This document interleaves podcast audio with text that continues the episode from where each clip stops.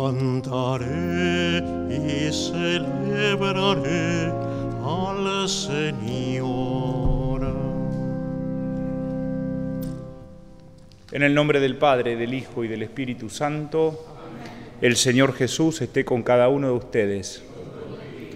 Le presentamos al Señor nuestro corazón arrepentido. Tú que eres la plenitud de la verdad y de la gracia, Señor, ten piedad.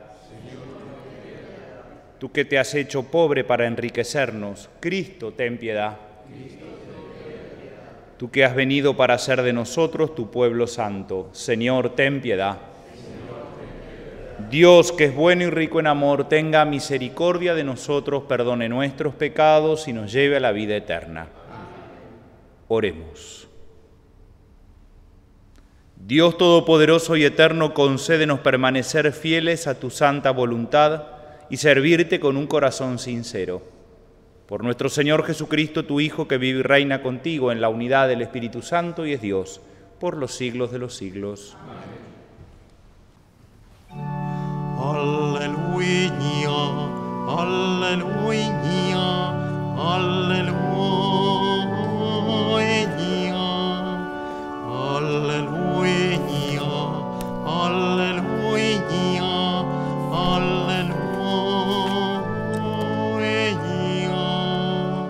El Señor esté con ustedes. Evangelio de nuestro Señor Jesucristo según San Lucas. Jesús dijo a sus discípulos, entiéndanlo bien, si el dueño de casa supiera a qué hora va a llegar el ladrón, no dejaría perforar las paredes de su casa. Ustedes también estén preparados porque el Hijo del Hombre llegará a la hora menos pensada. Pedro preguntó entonces, Señor, ¿esta parábola la dices para nosotros o para todos? El Señor le dijo, ¿Cuál es el administrador fiel y previsor a quien el Señor pondrá al frente de su personal para distribuirle la ración de trigo en el momento oportuno? Feliz aquel a quien su Señor al llegar encuentra ocupado en este trabajo. Les aseguro que lo hará administrador de todos sus bienes. Pero si el servidor piensa, mi Señor tardará en llegar y se dedica a golpear a los servidores y a las sirvientas, y se pone a comer, a beber y a emborracharse, su Señor llegará el día y la hora menos pensada, lo castigará y le hará correr la misma suerte que los infieles. El servidor que conociendo la voluntad de su Señor no tuvo las cosas preparadas y no obró conforme a lo que él había dispuesto, recibirá un castigo severo. Pero aquel que sin saberlo se hizo también culpable será castigado menos severamente. Así, al que se le dio mucho se le pedirá mucho, y al que se le confió mucho se le reclamará mucho más. Palabra del Señor.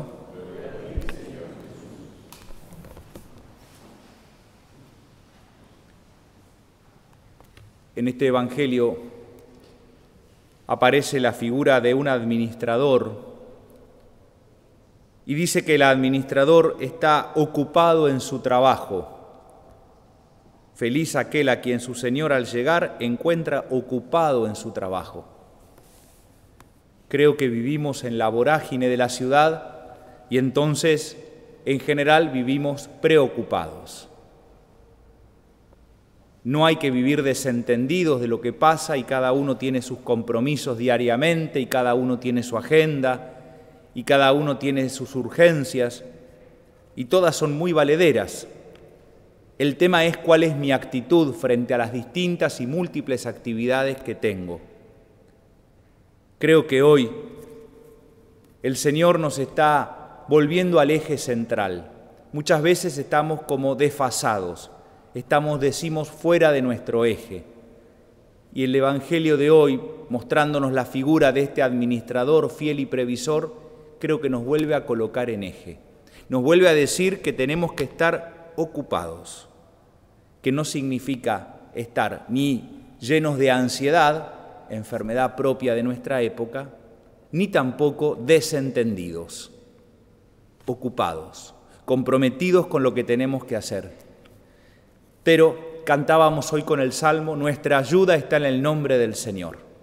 justamente no nos ocupamos confiando en nuestras solas fuerzas, sino que estamos ocupados sabiendo que el Señor acompaña nuestras múltiples actividades. En el sínodo de la ciudad de Buenos Aires, una y mil veces se ha dicho que Dios camina en la ciudad, que Dios está entre nosotros. Y entonces, si confiamos que Dios camina en la ciudad, que Dios está entre nosotros, Dios también acompaña nuestras múltiples tareas. Nuestra ayuda está en el nombre del Señor. Qué lindo poder repetir esto como antífona todos los días al comenzar el día, ese día que después nos lleva a la vorágine de las distintas actividades. Y por otro lado, hacia el final dice, al que se le dio mucho se le pedirá mucho, y al que se le confió mucho se le reclamará mucho más.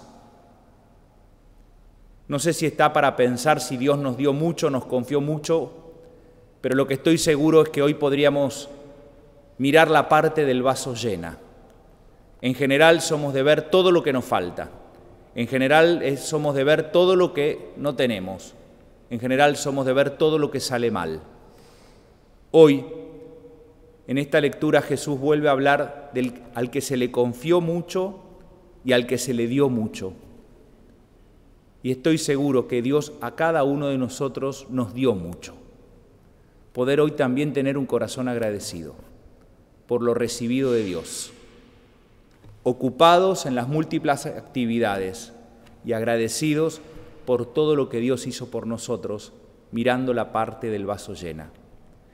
Creo que vivir ocupados y confiados en que nuestra ayuda está en el nombre del Señor y vivir agradecidos mirando la parte del vaso llena de nuestra vida son dos antídotos frente a la ansiedad, frente a esa vorágine de ritmo de vida que a veces nos lleva en la ciudad a tener mucha angustia.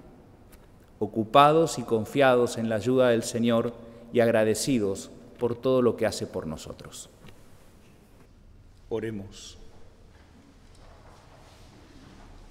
Concédenos, Padre, que la participación en la Eucaristía nos ayude para aprovechar los bienes temporales y alcanzar los bienes eternos.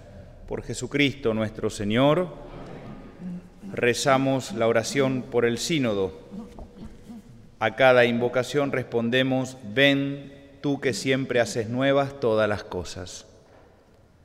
Al Espíritu Santo, Creador y Señor de la Iglesia, que la guía a través de los tiempos, y mansamente la impulsa siempre hacia adelante, dirigimos nuestra súplica. Ven tú que siempre haces nuevas todas las cosas. Ven Espíritu Santo, alma de la Iglesia, reúne en la unidad y haz fructificar el esfuerzo, la esperanza, el deseo de cada uno de los que se dedican a la asamblea del sínodo de los obispos. Te invocamos. Ven tú que siempre haces nuevas todas las cosas. Ven fuego ardiente de Dios, que purifica todo pensamiento vano, quema y transforma toda tristeza en la alegría de un nuevo nacimiento. Te invocamos. Ven tú que siempre haces nuevas todas las cosas. El Señor esté con ustedes.